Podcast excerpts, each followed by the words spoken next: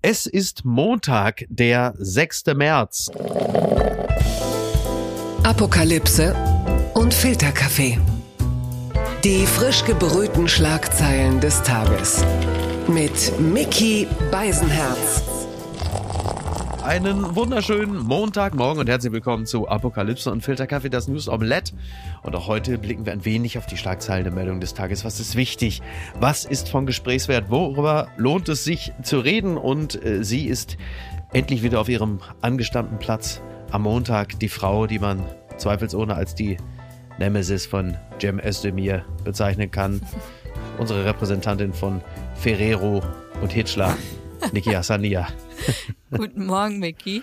Guten Morgen, Niki. Niki, hast du es mitbekommen? Mainz hat einen neuen Oberbürgermeister und er hört auf den Namen Nino Hase. Ich weiß nicht, ob du dich noch an Nino Hase erinnerst.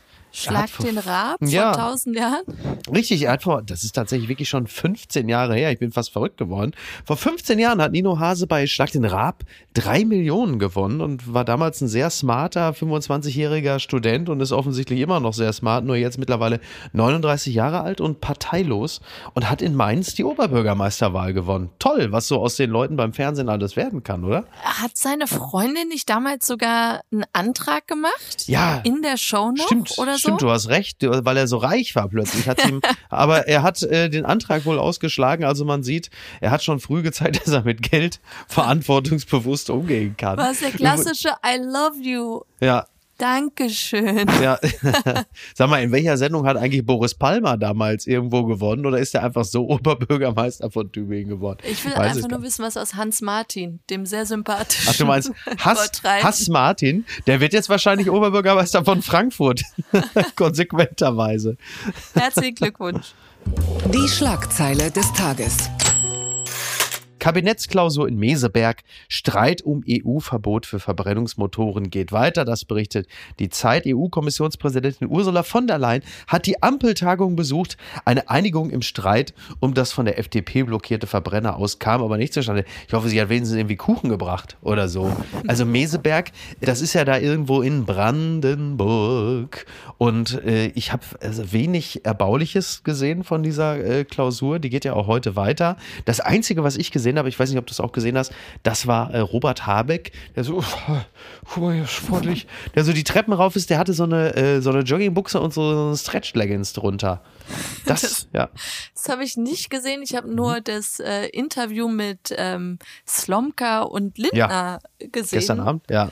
Genau, und äh, da fiel mir einfach auf, wie oft Lindner da so suffisant lachte Mhm. und wirklich nichts annehmen wollte an, äh, dass da schlechte Stimmung herrsche Ja, unter den ja, ja. äh, Koalitionspartnern. Und ähm, generell auch äh, sehr lustig, wie Scholz betonte, Wissing sei ein sehr, sehr guter Verkehrsminister. Da war mir Ja. ein sehr zu viel. Oh je, ja. Und äh, gleichzeitig betonte Scholz auch die gute Bilanz der Ampel. Und da Mhm. dachte ich mir, ja, er hat irgendwie recht. Schließlich frieren wir nicht und Ja. es ist noch keine Atombombe gezündet worden. Das ist doch schon mal was.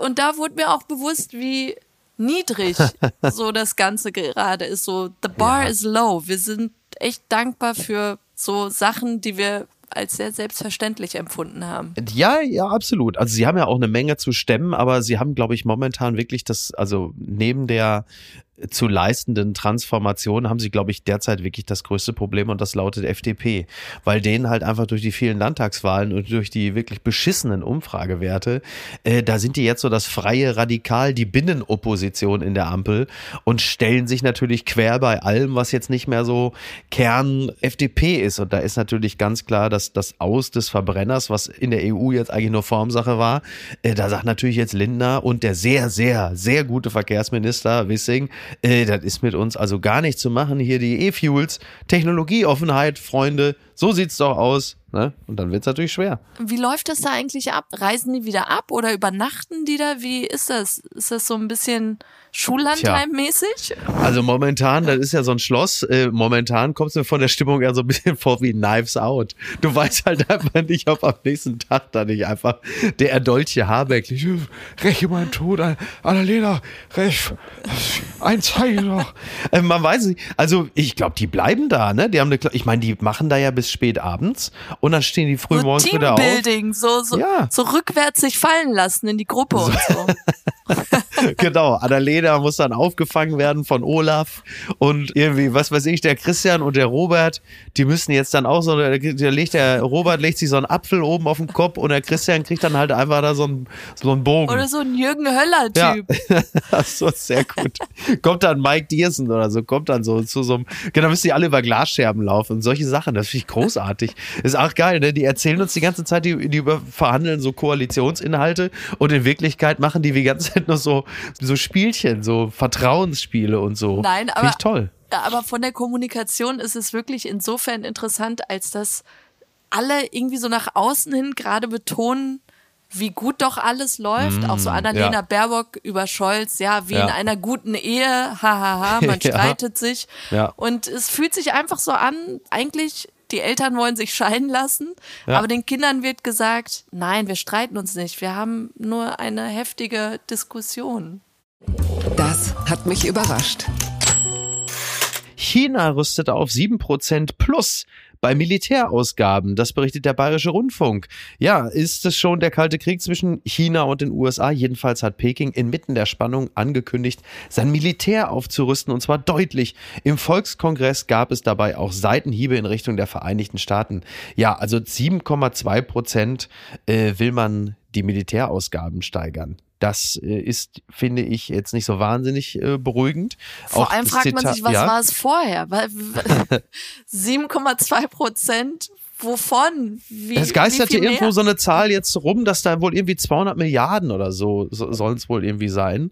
Also es sind natürlich nur 100 mehr als unser äh, Sondervermögen, aber ähm, also das ist alles, ich meine, das sind dann halt sieben, also ich finde es schon nicht sehr beruhigend, was ich da gerade so höre. Total beunruhigend, aber man fragt sich eh, diese ganzen Beträge, wie du schon sagst, 100 ja. Milliarden und dann will Pistorius ja nochmal 10 Milliarden oder das ja. Doppelte und ja. man hat die ganze Zeit das Gefühl, das sind so abstrakte Zahlen Und mhm. irgendwie hofft man innerlich so doch, vielleicht macht Koblenz das Rumgeeiere einfach doch weiter und es interessiert, es fällt keinem auf, wer, wer weiß. Und gleichzeitig schaut man Richtung Nordkorea und mhm. sieht diese Bilder von Raketen und denkt sich, vielleicht ist das doch alles aus Pappmaché und der spielt nur und er ja. tut nur so und Na, in, alles in einem, beunruhigend. Ja. In einem guten Film, in einem guten Theaterstück wäre es natürlich so, dass man sich so in Akt 1 und 2 voll auf Russland und dann so im dritten Akt dann total auf China konzentriert und am Ende des dritten Aktes, da zündet dann einfach Nordkorea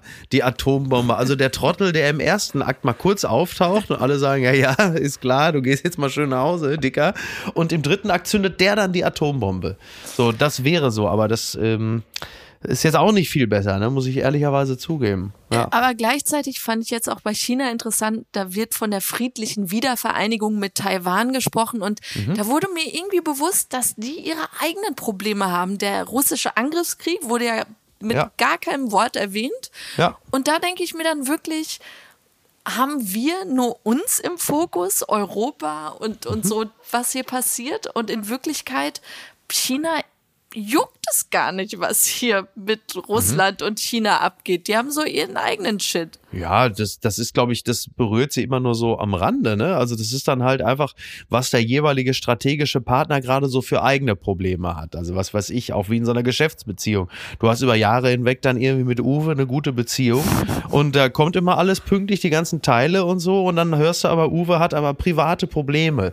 Oder hat halt irgendwie, ist so, hat einen riesen Ehestreit oder Uwe hat gerade eine Brasilianerin irgendwo kennengelernt und du sagst, pass mal auf, Uwe. Ja, in dem ja, Fall dann so, jetzt hier ja, aber, es herrscht Inflation weltweit. Aber ja. so die Gründe dafür und so jucken die eigentlich dann auch nicht. Und dann schaut man doch eher weiter Richtung Binnenverhältnisse mhm. und Hongkong und Taiwan. Ja.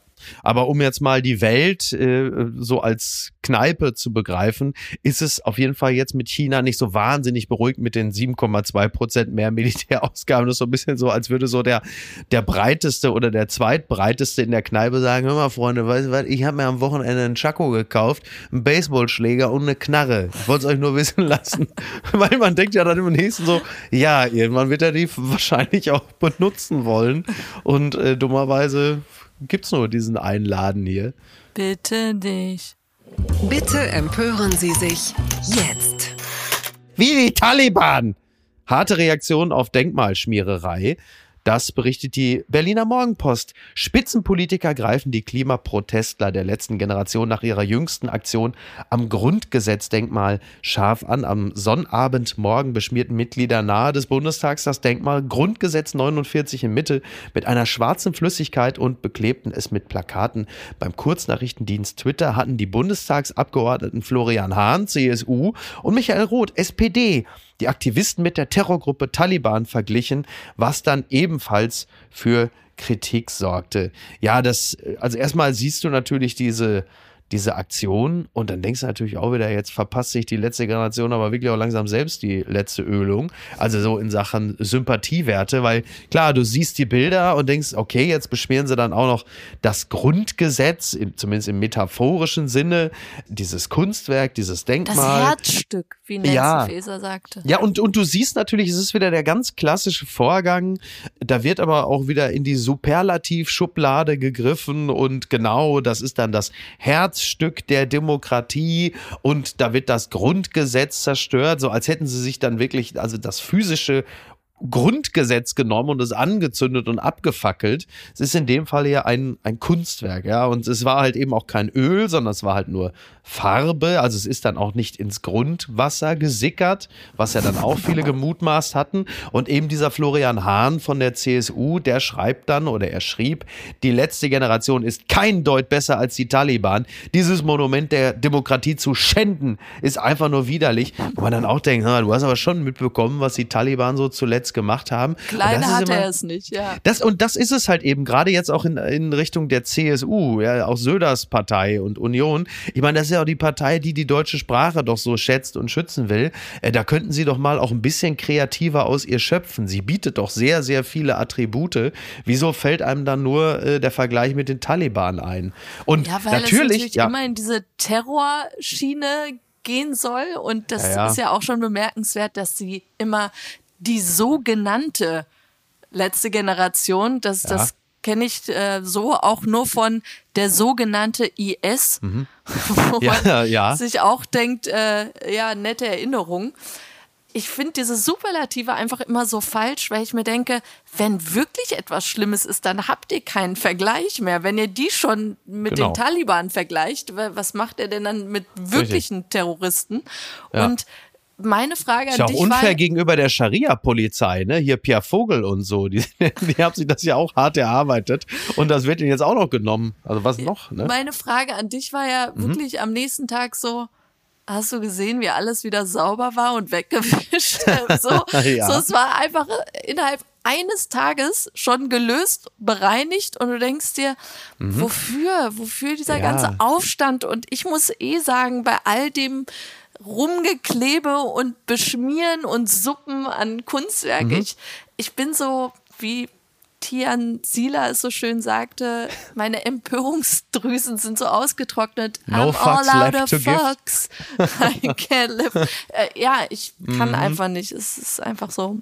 Ja, aber das, aber das, das zeugt natürlich auch von einer gewissen Abstumpfung gegenüber äh, auch diesen Aktionen. Also du siehst, auch da gewöhnt man sich in gewisser Hinsicht äh, an den Schrecken, ja, in Anführungsstrichen, den sie verbreiten, weil man denkt dann so, am Anfang denkst du noch, oh, Tomaten so, boah, oder irgendwie, was weiß ich, festkleben, oh. Aber irgendwann denkst du, ja, zuckst mit den Schultern und sagst, ja, sicher, irgendwie äh, machen sie halt wieder.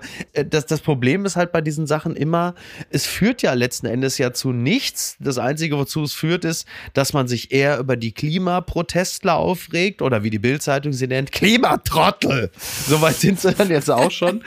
Und natürlich wird nie über Klimaschutz gesprochen. So, darüber kann man sich, also das ist ja auch ernüchternd auf eine Art, aber es ist halt Fakt.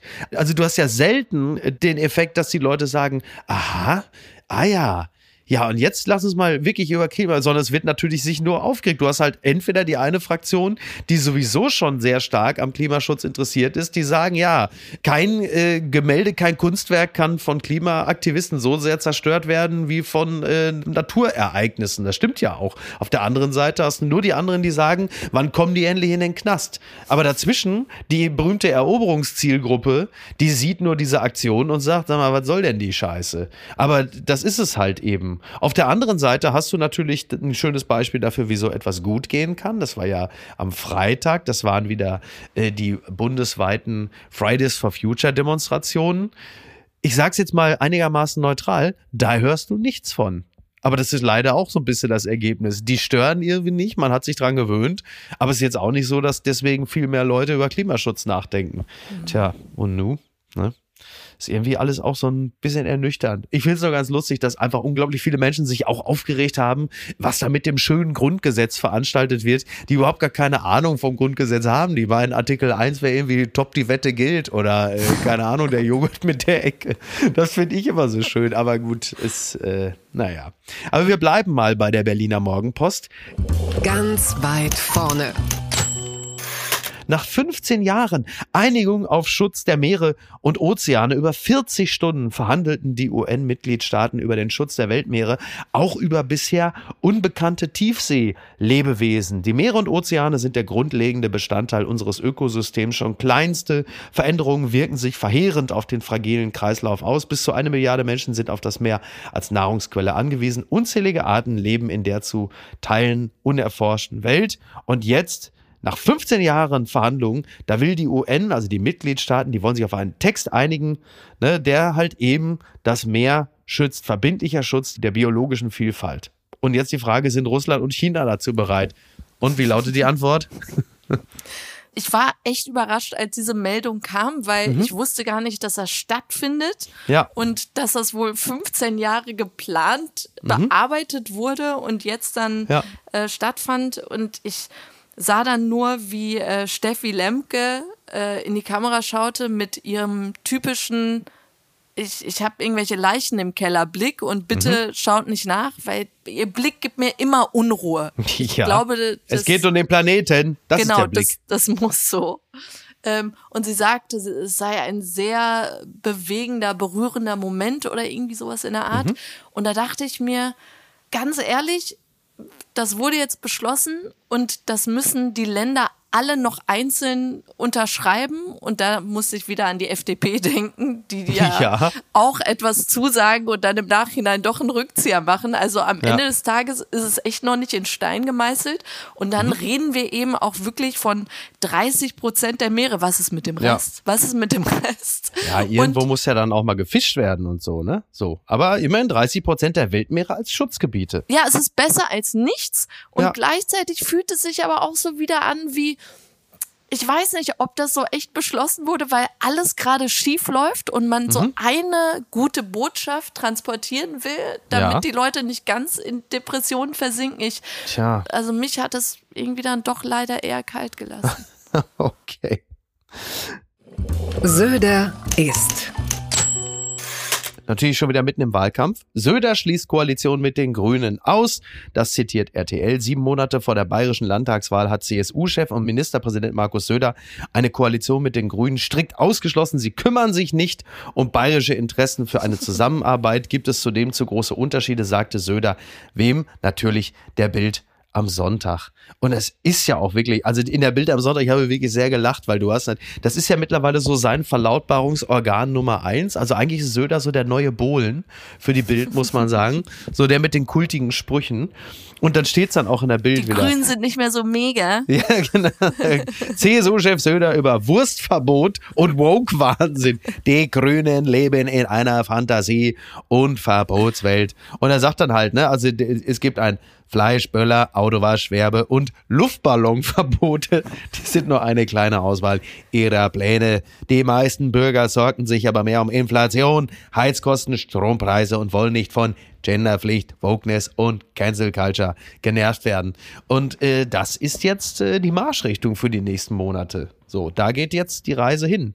Aber ganz klar, Söder ist jetzt auf Konfrontationskurs mit den Grünen. Ich habe mich das auch gefragt, klar. ob er irgendwelche Umfragewerte gerade gecheckt hat, weil, mhm. weil der schnuppert ja immer wieder Wind sich gerade ja. so dreht und, und dass die Grünen gerade vielleicht mit Habecks Vorstoß, was die Heizung angeht oder so, ja. gerade im Minus Klar. sind. Irgendwie, irgendwie sowas ja. spüre ich bei ihm und dann haut der natürlich direkt drauf und ist opportunistisch wie immer. Mhm. Ja. ja, ja, absolut. Ja, gut, er, er weiß, also die Grünen, also Cem Özdemir hat natürlich diesen neuen Gesetzvorschlag äh, für das Verbot von Süßigkeiten und, Oh nein. äh, ungesund.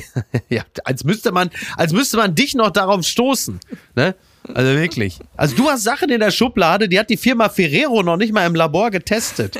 Das ist eigentlich ein Ding der Unmöglichkeiten und was, was am Rande, ja. So, also das ist ja klar. Özdemir muss natürlich irgendwie jetzt auch mal ein bisschen auf sich aufmerksam machen. Auf der anderen Seite Habeck, Thema ähm, Heizung, Öl- und Gasheizung ab 245 weg. Äh, ist natürlich klar, irgendwann müssen die Grünen ab und zu auch nochmal ein paar Punkte machen, dass man nicht vergisst, dass sie eigentlich nie eigentlich so als Panzerpartei gestartet sind, sondern dass man ab und zu das Gefühl hat, ach so, stimmt, es ging ja auch mal um Umweltschutz und solche Sachen. Und da ist natürlich Söder da, der sagt dann, klar, schauen Sie, die Grünen wollen das verbieten, hier das Essen und die Süßigkeiten und dann kommt noch das Gendern und alles. Klar, die Grünen haben natürlich auch vor, äh, sag mal, eine gewisse politische Lenkungswirkung zu erzielen. Und das ist ja auch für die Transformation ja durchaus vonnöten, da irgendwie die Leute auch so ein bisschen auf einen Weg zu stoßen. Richtig praktikabel scheint es mir dann mitunter manchmal nicht zu sein. Stichwort äh, Wärmepumpen und Umbau und Kosten. Ja, ich habe mich einfach nur gefragt, warum dieses Timing jetzt? Weil, Ja. Wie gesagt, wir sind alle Habeck gerade dankbar, dass wir Mhm. nicht frieren mussten, dass es keine Blackouts gab und alles war gut. Und dann hast du echt wieder das Gefühl, die Selbstverletzung der Grünen findet jetzt wieder statt. Und dann kommen Vorschläge, wo du denkst, ah, mach das doch irgendwann, wo ihr wieder fest im Sattel sitzt. Ja, aber wann sollen sie es denn machen? Das ist aber auch doch der, der totale Klassiker. Also die Grünen äh, sind immer stark, wenn es gerade nicht irgendwie ans Wählen geht, dann haben sie plötzlich gefühlt irgendwie 30 Prozent. Und je näher der Wahltag rückt, desto geringer sind die Prozente. Und was sie jetzt machen, ist ja durchaus aufrichtig. Sie machen das, wofür sie stehen. Sie sagen, wenn wir die Transformation schaffen wollen und weg von fossiler Energie, dann gibt es konkrete Pläne. Dann heißt es ab 2045 keine Öl- und Gasheizung mehr. Dann muss EU-weit der Verbrenner langsam weg. Das ist ja durchaus etwas, was man als aufrichtige Politik bezeichnen kann. Nur das zerschellt bis zu einem gewissen Grad natürlich dann an den Realitäten im Sinne von, dass du da nicht mehr ganz so viele Wähler für dich einnehmen kannst, wie vielleicht noch, äh, wenn du nicht mit solchen Sachen um die Ecke kommst. Wenn du sagst, unsere Umwelt muss äh, sauberer werden und die Welt muss grüner werden, dann sagen die meisten ja erstmal, tolle Idee. Bis du dann irgendwann sagst, und so und so wollen wir das erreichen. Dann wird es dann schon langsam schwieriger. Aber gut, bitte. Unterm Radar. Israelische Kampfpiloten verweigern aus Protest Training. Das berichtet t-online.de. Hunderttausende haben in Israel gegen die geplante Justizreform der rechtsreligiösen Regierung protestiert. Auch im Militär regt sich Widerstand. Eine Viertelmillion Menschen sind in mehreren Städten Israels als Protest gegen die umstrittene Justizreform auf die Straße gegangen. Und das jetzt schon wirklich äh, seit mehreren Tagen. Und es ist auch so, dass im israelischen Militär sich Widerstand regt. 37 von 40 Kampfpiloten des Jagdgeschwaders 69 hätten sich geweigert, ihr Reservetraining anzutreten. Also das ist schon auch eine echt große Sache, dass da sich so viele Menschen gegen die rechtsreligiöse Regierung von Netanyahu stellen und die Pläne. Ja, ich, ich finde es auch beeindruckend, wie viele Massen da immer wieder noch zusammenkommen und protestieren und gleichzeitig wie stur die Regierung das auch durchziehen will äh, mit ihren Gesetzen. Was ich aber an Israel eh so, was mich nachdenklich macht, ist, dass sie ja immer wieder jetzt so Probleme bei der Regierungsbildung hatten und du jetzt immer diese irren Koalitionen hast, wo, wenn man es auf Deutschland übertragen würde, du wirklich einfach alle in einer Koalition hättest. Und wir sehen ja, wie wir es jetzt mit dreien, die sich schon so auf, auf so gemeinsame Werte eigentlich einigen können, wie es da rumst und, und jetzt stell dir eine Koalition vor, wo noch AfD, äh, Oh mein Gott. keine Ahnung, Linke, alle zusammen Mhm. einfach drin wären und Sachen beschließen müssten. Also good night and good luck. Morgen vielleicht schon der Skandal des Tages. Die Hamburger Mopo berichtet, Vorstellung abgebrochen, Eskalation in Kinos, steckt ein TikTok-Trend dahinter. Laute Buhrufe sind zu hören, viele Handys sind gezückt, alle rufen durcheinander. In einem Kino in Bremen ist es am Samstag erneut zu Rangeleien und Tumulten zwischen jungen Besuchern gekommen. Erst einen Tag zuvor hatte es in dem Kino Streit gegeben, auch im nordrhein-westfälischen NRW Das steht wirklich im nordrhein-westfälischen NRW, finde ich auch gut. Spielen sich am Samstag die ähnliche Stadt Szenen. ab. NRW nicht? Ich dachte NRW. immer, ja, ja, okay, na gut. Steckt ein TikTok-Trend dahinter. Ich glaube, sie meinten Essen. Denn äh, in der Watz habe ich ähnliches gelesen. Es war so, dass die äh, Kinovorstellung von Creed 3 äh, abgebrochen werden musste. Da gab es dann Streit zwischen 15 bis 20 Personen. Da wurden Messer gezogen, da kam Reizgas, Pfefferspray, irgendwie 20 Polizeiwagen. Da war also echt die Hölle los. Und die Mutmaßung ist, dahinter stecke ein TikTok-Trend, der äh, im Grunde genommen nichts anderes im Sinn hat, als dass so viel Randale im Kino ist, dass die Vorstellung abgebrochen werden muss. Das ist der Trend. Und da muss ich sagen, wenn man äh, das hört, da weißt du jetzt ganz viele Besucher der Berlinale, die jetzt so ein bisschen seufzen und sagen, wo wart ihr, als wir euch so dringend gebraucht haben? Aber gut. Toni Erdmann damals. oh Gott, Toni Erdmann wirst du nie verzeihen, ne? Toni Erdmann ist wirklich, dem wirst du nie verzeihen. Dem Ähm, wirst du nie verzeihen. Ja, ich, ich habe lustigerweise auch sofort gedacht, welcher Film Creed 3. Ja. Ich hätte auch protestiert, weil Sylvester Stallone nichts mit dieser Produktion zu tun hat, was Ja, absolut korrekt, ja. Mein ja, Herz ja, right. Ja, right. ja, richtig, stimmt. Ja. Und gleichzeitig dachte ich an die guten alten Zeiten, wo so Trends wie Ice Bucket Challenge oder diese Mhm. Flashmobs, wo Menschen in der Stadt äh, ja. zum Tanzen animiert Was wurden. ist aus den guten alten Flashmobs geworden, oder? Ja, jetzt äh, heißt es, bringt eure Butterflies mit ins Kino. Komm, wir stechen uns alle ab. Und äh, das macht echt traurig. Aber wenn ich weiß, dass es diesen Trend gibt, dann wäre ich vielleicht doch bereit, mit dir in Avatar 2 zu gehen. Dein sagen. Avatar hast wieder. Muss auch ehrlicherweise sagen, vor allem ist auch, sehr, ist auch sehr schön, wenn ich dann da sitze und sage, diese Effekte sind ja unglaublich. Miki, das ist das Reizgas. Das ist das Reizgas. Gott, meine Augen. Woanders ist es auch beschissen.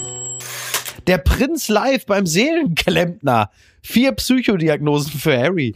Das schreibt die Bild. Seelenklempner habe ich auch lange nicht mehr gehört, den äh, Begriff. Prinz Harry sprach in einem Livestream mit einem Traumaarzt über seine mentalen Probleme in seiner Biografie Spare. Packt Prinz Harry über sein Leben als britischer Ersatzthronfolger aus und teilte vor allem gegen seine Familie aus. Die setzt ihn nun dafür vor die Tür. Harry und seine Gattin Meghan müssen ihre Bleibe Frogmore Cottage aufgeben. Jetzt setzte der royale Auswanderer zum nächsten Schlag an, denn er hat offenbar noch viel zu erzählen.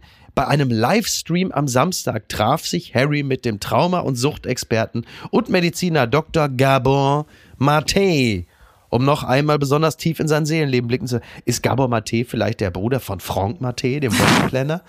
Es würde ja passen. Also er ist auf einem, Harry ist ja mittlerweile auf einem Seriositätslevel angekommen, wo ich mir das durchaus auch vorstellen kann. Ähm, hat es das noch gebraucht, Niki?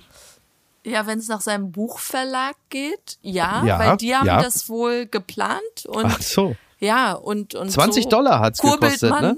Genau, und da hat man aber auch wohl eine Ausgabe von Harrys Buch Reserve bekommen Ja, und ja. ich ich finde das einfach bei Harry, es tut mir wirklich mittlerweile sehr leid, weil Mhm. er kommt mir einfach vor wie dieser Typ, der zum ersten Mal in so einer wirklichen Beziehung ist, eine Mhm. gute, gesunde Beziehung und dann so von seiner Familie erzählt, so ein paar Anekdoten. Und Ja. da sagt dann die Partnerin, was haben sie mit dir gemacht? Wie hat dein Vater reagiert? Ja. Und dann stellt er fest, ja, das ist echt nicht normal, oder? Und dann packt er alles aus und findet kein Ende mehr. Und dann das und dies und dann haben sie mir das angetan. Und seitdem hört er nicht mehr auf. Jetzt muss ich natürlich erstmal die Frage stellen, Niki, hast du da gerade das Narrativ der manipulativen bösen Frau bedient? Ist es das? Nein, nein, also eher so, dass er all die Jahre die Klappe halten musste und jetzt einmal Jetzt gibt's reden. ins andere Extrem. Genau, Okay. genau. Jetzt Ja. konnte er sich einmal öffnen Ja. und jetzt findet er aber den Stoppknopf nicht mehr und Ja, haut jetzt alles raus und du denkst dir, oh, die Brücken, Mhm. Ja, das- die du da gerade Ja. sprengst. Ja. Genau, ich, ich sehe es ja, ich sehe es ja. Für mich war ja Harry eigentlich, ich mochte Harry eigentlich mal gerne. Es war für mich zusammen mit Camilla und Philipp eigentlich so immer der coolere Teil der Royals. Das hat sich jetzt nun wirklich erledigt. Und bei Harry sehe ich es halt eben auch so, dass es so, ich habe es ja mal als Herd Mining so bezeichnet, dass du im Grunde genommen so dein, dein Inneres machst du zu so einer Art Mine und holst jetzt immer neue Flöze raus, bis du irgendwann komplett ausgehöhlt bist. Seelenfracking. Ja, so ein Seelenfracking, genau. So ein Seelenfracking, du, du bohrst ganz tief, dann kommt wieder neues Gift hoch und alle haben Spaß und freuen sich. Was und, ja aber ähm, auch gerade Zeitgeist ist. Also so dieses, Ja. ich teile mein Leid, Genau. damit ich anderen auch helfen kann. Das sehe ich auch so und ich finde es ja auch total gut bei vielen anderen. Vor allen Dingen da, wo die Fallhöhe so groß ist. Also je größer die Fallhöhe, desto wertvoller ist natürlich der Beitrag einer Person, die sagt, auch ich habe meine Verletzung, auch ich habe Angststörungen, auch ich habe Depressionen. Das ist ja total gut. Das schätzen wir ja auch. Nur du kannst natürlich kann auch nicht pausenlos in der Pose verharren. Du kannst ja nicht nur und du kannst es nicht so ausschlachten, weil irgendwann kippt es natürlich auch ins Gegenteil, dass Menschen sagen, ja, du bedienst das hier und schlachtest es aus und dann wird irgendwann natürlich auch der Zweifel an der Aufrichtigkeit laut, speziell wenn diese Therapiestunde, diese öffentliche, halt eben auch 20 Euro kostet. Ja, also dass er am posttraumatischen äh, Stresssyndrom leidet, nachdem wie er trauern musste öffentlich und äh, also Ja. das, was wir alle nur von außen mitbekommen haben, ist natürlich so schlimm, dass jeder ihm diese Diagnose hätte erstellen können, glaube ich. ja. Aber ich, ich denke mir einfach so, das Problem bei Harry und Meghan ist auch, dass es eben nur einseitig ist. Du hörst ja von den anderen gar nichts. Da ist wirklich so ein Grillensound, so, so ein so, dass, dass du dir denkst, ja, ihr, ihr redet eigentlich in einen Abgrund hinein und deshalb wird es irgendwie immer trauriger eigentlich, weil man von der anderen Seite gar nichts mehr hört. Und dann sind da, wie du schon beschrieben hast, diese Moves wie äh, das Haus, in dem sie damals gelebt haben, Frogmore Cottage, geht jetzt an Prince Andrew. Und, und das soll dann ein Bitch-Move von, von König Charles sein, womit er sich rächen möchte. Und du denkst dir, ah, Ja. Naja. let's move on. Und was schreibt eigentlich die Bild? Post von Wagner. betrifft Weltmeere retten. Da ist der Blauwal, das gewaltigste Tier, dessen Zunge so viel wie ein Elefant wiegt und sein Herz so groß ist wie ein Auto. Vom Blauwal kennen wir nur seine Gesänge. Lebt er noch? Die Arten im Meer sterben. Die UN hat nun beschlossen, die Weltmeere zu schützen. 150 Millionen Tonnen Plastik schwimmen im Meer. Es gibt kein Kabeljau mehr. Über unsere Meere fahren gewaltige Flotten von Jägern. Manche haben Flugzeuge dabei, um auf die Fischschwärme zu schießen. In Meeren um China werden Haien die Flossen abgehackt. 100.000 Euro das Kilo. Eine Haifischsuppe kostet in Tokio 90 Euro. Unsere Wo Meere er zu retten? das? Ja, ich bin auch, also wirklich, ja. Unsere Meere zu retten ist die beste Nachricht des Jahres. 20 Milliarden Dollar wollen wir dafür geben. Endlich wird Geld für etwas Vernünftiges ausgegeben. Übrigens, unsere Erde dürfte eigentlich gar nicht Erde genannt werden. Sie besteht zu zwei Dritteln aus Wasser.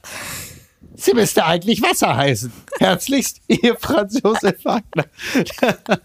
Das Ende ist fantastisch. Einfach mal so, so. Er klingt plötzlich wie der Junge bei Jerry Maguire hinten auf der Rückbank. Ne? Das ist der Kleine. Oh, toll. Eine Haifischsuppe kostet 90 Euro, aber davon klappt die Möhre hoch. Aber das gehört nicht hierher. Naja. Der blaue Planet. Oh boy. So. Gehen wir jetzt Baywatch-Pizza essen? Jetzt geht diese Zum Frühstück? Baywatch-Pizza zum, ist da wirklich nicht zu fassen. Million Dollar Salami, ey. Lund, der, ja, ja, mm, Lund, der feine Herr, der Gourmet, ey. Der, der dauert wirklich nur noch zwei Wochen, bis er das Gesicht auf der Senseo-Packung ist. Du bist einfach Aber, nur hasserfüllt. Ja, ich bin Das hasserfüllt und neidisch. Ich bin hasserfüllt und neidisch. So kennt man mich. Mach's gut, Bleib bis dann. gesund. Tschüss. Ciao. Apokalypse und Filtercafé ist eine Studio Bummens Produktion mit freundlicher Unterstützung der Florida Entertainment. Redaktion Niki Hassania. Executive Producer Tobias Baukhage. Produktion Hanna Marahiel. Ton und Schnitt Niki Fränking. Neue Episoden gibt es immer montags, mittwochs, freitags und samstags. Überall, wo es Podcasts gibt. Stimme der Vernunft und unerreicht gute Sprecherin der Rubriken Bettina Rust. Die Studio Bummens Podcast-Empfehlung. Hallo, ich bin Jan Müller. Seit 2019 mache ich meinen Podcast Reflektor. Es geht um Musik und um die Geschichten hinter der Musik. Ich selbst spiele bei Tokotronic. Ich weiß, was es bedeutet, Musik zu machen, in einer Band zu spielen, Alben aufzunehmen und auf Tour zu sein. Ich kenne alle Facetten, die sich mit diesem Beruf verbinden. Drama und Euphorie. Und genau darüber spreche ich mit meinen Gästen bei Reflektor. Was verbindet uns? Was unterscheidet uns? Reflektor gibt euch einen Blick hinter die Kulissen der Musikwelt, den ihr sonst nirgendwo bekommt. Die Liste der Menschen, mit denen ich bereits sprach, ist lang. Deichkind, Campino, Jens Rachut, Doro Pesch, Judith Holofernes, Casper, Igor Levitt, Haftbefehl, Esther Bejarano, Charlie Hübner und viele, viele mehr. Am 14. März ist die Winterpause zu Ende. Dann geht es weiter mit neuen Gästen, jeden Freitag. Ich freue mich drauf und ich freue mich auf euch. Wer nicht so lange warten möchte, der kann sich im Club Reflektor ganz besondere exklusive Folgen anhören. Hört gerne rein bei steadyhq.com. Music is a healing force of the universe. Reflektor, der Musikpodcast. Wir hören uns ab dem 14. März. Euer Jan Müller.